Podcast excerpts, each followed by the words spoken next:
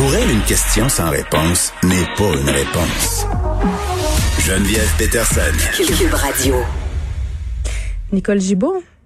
Bonjour. Hey, salut. Écoute, euh, bon, euh, on vient d'avoir un point de presse assez inquiétant. On passe à quand même 586 cas. On passe pas dans un nouveau code de couleur, Nicole, mais là, François Legault est encore en confinement, puis il y a du développement euh, dans cette euh, histoire de menace de mort. L'homme Oui. qui est originaire du lac Saint-Jean, Sylvain Prou, qui avait euh, proféré des menaces envers le premier ministre, euh, va comparaître devant le palais de justice, devant le tribunal, dans le fond, de Robertval le 9 novembre prochain. Oui, puis euh, là, on a un exemple. C'est important là, que que- qu'on le souligne parce qu'on a un exemple d'un individu qui a même dit, ben c'était pas tout à fait ça que je voulais dire. Puis c'était pas vraiment la vie, mais c'était beaucoup plus la vie professionnelle parce qu'il avait dit évidemment, euh, je voulais parler de sa vie politique là, même s'il avait dit qu'il voulait porter atteinte à sa vie là Mhm. euh, sur Facebook, il paierait de sa vie pour avoir imposé le port du masque. Et ça, je le cite naturellement, c'est pas moi qui le dis là. Et, euh, et lui, quand il avait été euh, questionné à ce sujet-là, il avait essayé d'évidemment de dire, puis ce qu'il disait, c'est j'avais pas d'intention de faire du mal au premier ministre.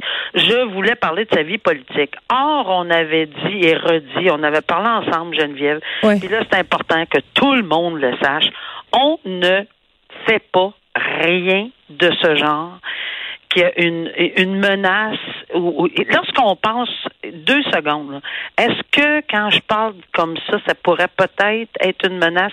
Pesez donc pas sur le enter. Euh, Mais tu sais que c'est mon truc, hein? Tu sais que c'est mon truc, moi. Avant de poster des affaires sur les médias sociaux, si je me pose la question à savoir, ah, est-ce que ça va déclencher une tempête? Habituellement, la réponse, c'est oui. si tu te poses la question, là, C'est exact. C'est exact. Si on se pose ça, c'est une très bonne réflexion. Puis quand on la fait, cette réflexion-là, ça veut dire qu'on arrête le petit doigt, puis on arrête de peser dessus. Parce qu'effectivement, on peut avoir des conséquences. Et ça, pour cette, cette personne-là, c'est une conséquence sérieuse. là. La comparution, est-ce qu'il va se prendre un avocat? C'est son choix. Euh, bon, et, ça a tout déclenché. C'est le DPCP qui l'a autorisé. Là. Regarde, c'est comme ça que ça fonctionne. Il faut que les gens comprennent qu'on ne fait pas ça en arrière des claviers, un sous-sol, dans un appartement, si on est frustré.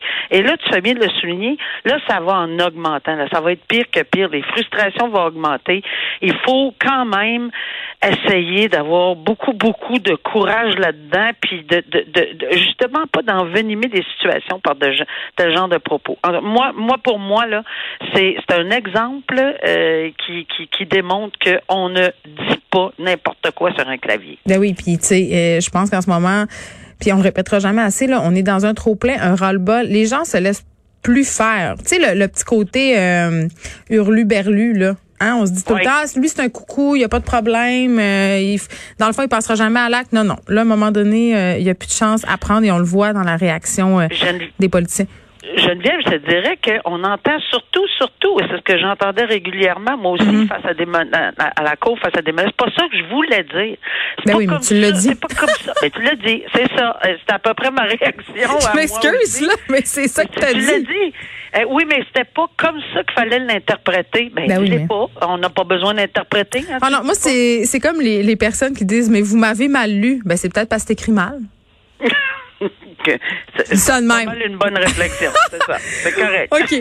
On se parle de ce bilan de présentation annuel des directeurs de la protection de la jeunesse euh, qui ont remis ce matin des chiffres quand même, euh, Nicole, le nombre de signalements à la DPJ qui fait un bond important euh, au cours de la dernière année avec une hausse de 12% dans la province. A des régions qui sont davantage touchées que d'autres, c'est entre autres le cas de la Gaspésie, du centre du Québec. Mais je pense que c'est important de préciser, là, parce qu'on en a parlé en long et en large. euh, pendant la pandémie, il y a eu une baisse hein, de, de signalements. Ben oui. Ça a baissé de 20,5% Et la raison, elle est assez simple. Euh, On a fermé les services de garde, on a fermé les écoles, on a fermé les centres de loisirs et c'est les gens qui travaillent dans ces endroits-là qui sont le filet de sécurité souvent de ces enfants. Ce sont eux qui signalent le plus. Donc, ça peut, ça explique euh, la baisse des signalements et ce rebond après là qu'on a connu, c'est parce que là on a 12 de cas euh, supplémentaires. C'est directement en lien avec la fin du confinement. Dès que ça a été fini, on l'a vu là, ça a recommencé à signaler euh, et c'est ce qui nous vaut ce bond de 12 Oui, puis je pense que tout le monde était inquiet, incluant le gouvernement. Tout le monde, on a, on, on, le savait que malheureusement avec le confinement, euh, lorsque il se passe des choses en arrière des portes closes dans une maison, euh, les petits enfants, souvent, on voit les séquelles, malgré qu'on en a échappé. Là, on s'entend là, on, on, on, reviendra pas nécessairement là-dessus, mais on voit nécessairement là maintenant les gens peut-être que les, les professeurs, les garderies, mhm. euh, etc. étaient plus euh, en alerte et doivent être très, très en alerte dans les circonstances. Mais là, ils sortaient pas, là. C'est assez difficile. Moi, j'avais vraiment une pensée pour ces tous les petits-enfants qui, qui devaient souffrir au Québec parce que oui, il y a eu de la souffrance. Et moi, ça, ça m'atteint de penser qu'ils ont souffert, et il faut le dire, presque en silence parce qu'il y avait mm. malheureusement personne. Je sais qu'ils ont déployé, mais, mais tu sais, le petit enfant de 2-3 ans, il, il est peut-être pas agile pour faire le 9 à 1, puis il pense, il l'a pas, là. Il, peut pas, il peut pas le dire. Il peut pas le dire, il peut pas le faire. Par contre, euh, à la garderie, peut-être qu'il y aurait eu une petite marque ou quelque chose. En tout cas, c'est vraiment désolant, mais là, ce que je vois, puis ce qui m'intéresse de voir, c'est que on parle d'unir les forces. Et c'est c'est la méthode. Il faut vraiment l'échapper dans la petite fille martyre de Grande-Bay. Il faut vraiment unir les forces, parler, pas de silo individuel, pas en vase clos, mais de, de tu sais, demander à ces gens-là de, de, donner l'information, de vérifier les informations, hmm. d'aller sur place. Les voisins, les voisins, les gens ordinaires, si on pense qu'on n'est pas interpellé, c'est pas vrai. Le public est interpellé quand on voit quelque chose, quand un enfant, quand on voit quelque chose qui est vraiment pas dans, dans, la normalité. Je parle pas d'un enfant là, qui pleure parce qu'il n'a pas trouvé son, son, son joujou ou quelque chose. On, peut comprendre qu'il y a des hmm. situations où euh, c'est vraiment un devoir de le faire, vraiment. Puis si on l'échappe et qu'on a fait une fois de trop, ben on a tant mieux. J'aime mieux qu'on le fasse. Je pense qu'il y a eu euh, quand même un, truc que j'aimerais souligner. Là. Il y a eu ces reportages sur la DPJ il y a quelques années, là, de parents pris dans l'engrenage qui étaient accusés faussement, puis que ça les mettait vraiment dans des situations pas faciles avec la direction de la protection de la jeunesse. Puis je pense qu'à cause de ça, euh, il y a des gens qui hésitent à signaler en se disant, tu sais, si c'est pas vrai. Puis je veux juste dire là, parce qu'on a des chiffres quand même assez précis là qui sortent euh, de ce rapport-là ce matin. Tu sais, cette, cette année, on a eu 300. Euh, en fait, à chaque jour, Nicole, il y a 324 situations déclarées. OK? Et mais là-dessus, là, euh, il y a juste 36,8 des signalements qui sont retenus. Là. Donc, tu sais, la DPJ fait son travail. Des fois, c'est vrai qu'on parle souvent des fois où la DPJ l'échappe, là. Oui. Mais la plupart du temps. Ben euh, oui, c'est sûr, c'est sûr. Mais je dirais que au-delà des statistiques, là, oui, c'est vrai, ça c'est frappant, tu fais bien, Geneviève, de le souligner, mais au-delà de ceci, mettez un visage d'enfant. Choisissez votre visage d'enfant là, qui pleure, là, puis mettez-le en arrière de ça pour voir hmm. la réalité. Parce que ça, là, ça, ça Les chiffres, oui, c'est important. Oui, c'est bon pour les statistiques. Puis oui, c'est important de les garder. Mais en arrière de chacun de ces cas-là, il y a une tristesse, il y a une peine, il y a une détresse.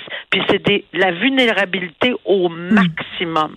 Alors, euh, il faut vraiment que chacun de nous, que chacun des, l'unification, que ce soit individuelle ou à travers des, de, l'école, les médecins, l'hôpital, euh, la DPJ, tout le monde euh, regarde euh, de près à la loupe euh, les, les, petits-enfants qui souffrent. Très bien, Nicole Gibault, on te retrouve demain.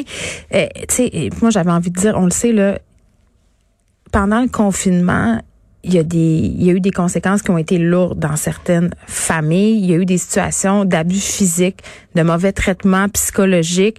Il y a des enfants aussi qui ont été témoins de situations de violence conjugale parce que la tension a monté dans les familles pendant le confinement. Euh, il y avait le fait d'être pognés ensemble dans la même maison. Il y avait les problèmes financiers aussi auxquels euh, certaines familles font face.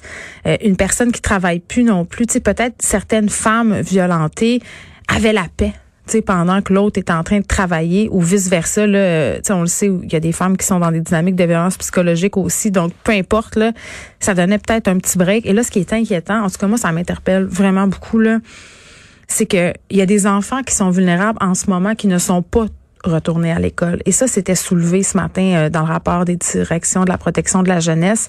Ces enfants-là qui sont vulnérables, qui ont des insécurités physiques, psychologiques et souvent alimentaires, il y a une partie d'entre eux qui ne sont pas de retour sur les bancs d'école parce que leurs parents ont choisi de les scolariser à la maison.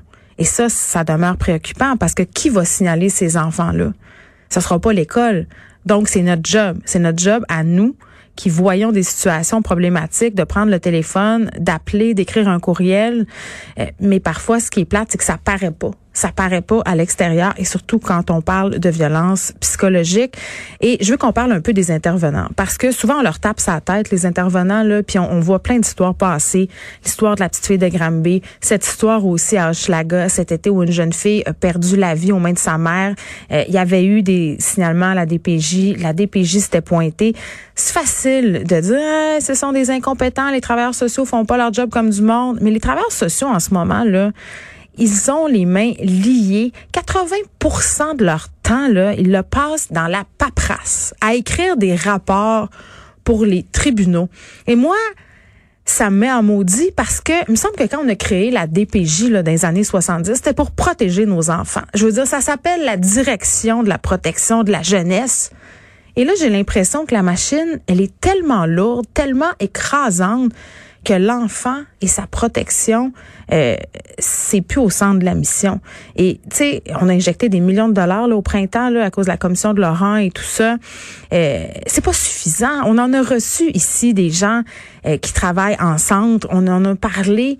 Euh, on, en, on en a parlé avec des travailleurs sociaux de ces de ces ressources insuffisantes. Les millions qui ont été injectés sont à peine couvre à peine les, dépenses, sont à peine suffisants pour garder la tête hors de l'eau. On peut pas créer en ce moment des nouvelles ressources, des nouvelles jobs. Puis j'espère qu'on va sortir de ce système des quotas. Hein? Les systèmes de quotas, là, on le sait, là, depuis la réforme Barrette, ça atteint toutes les domaines en santé, ça a touché aussi la DPJ, euh, devoir régler des cas à un moment donné.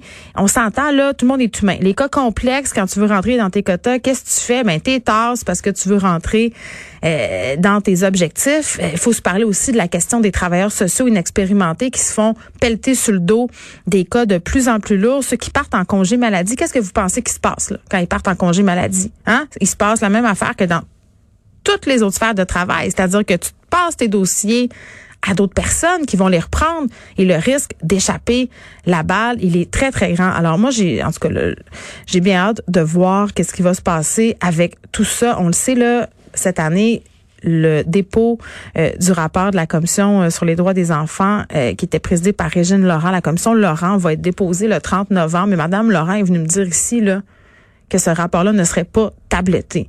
Pour vrai, il est grand temps qu'on fasse quelque chose. C'est vraiment il faut faire le ménage dans la DPJ. Il faut donner aux travailleurs sociaux les moyens d'agir, les moyens d'aller dans les familles parce qu'il faut les protéger, nos enfants.